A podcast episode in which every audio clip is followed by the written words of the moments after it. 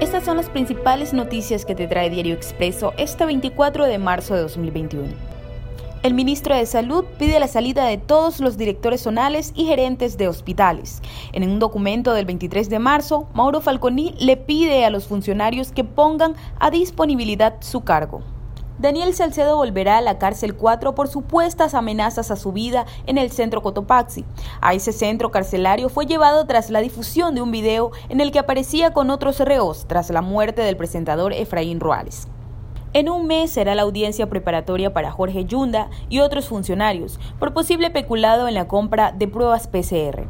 El presidente de la Corte de Pichincha fijó la diligencia para el 26 de abril.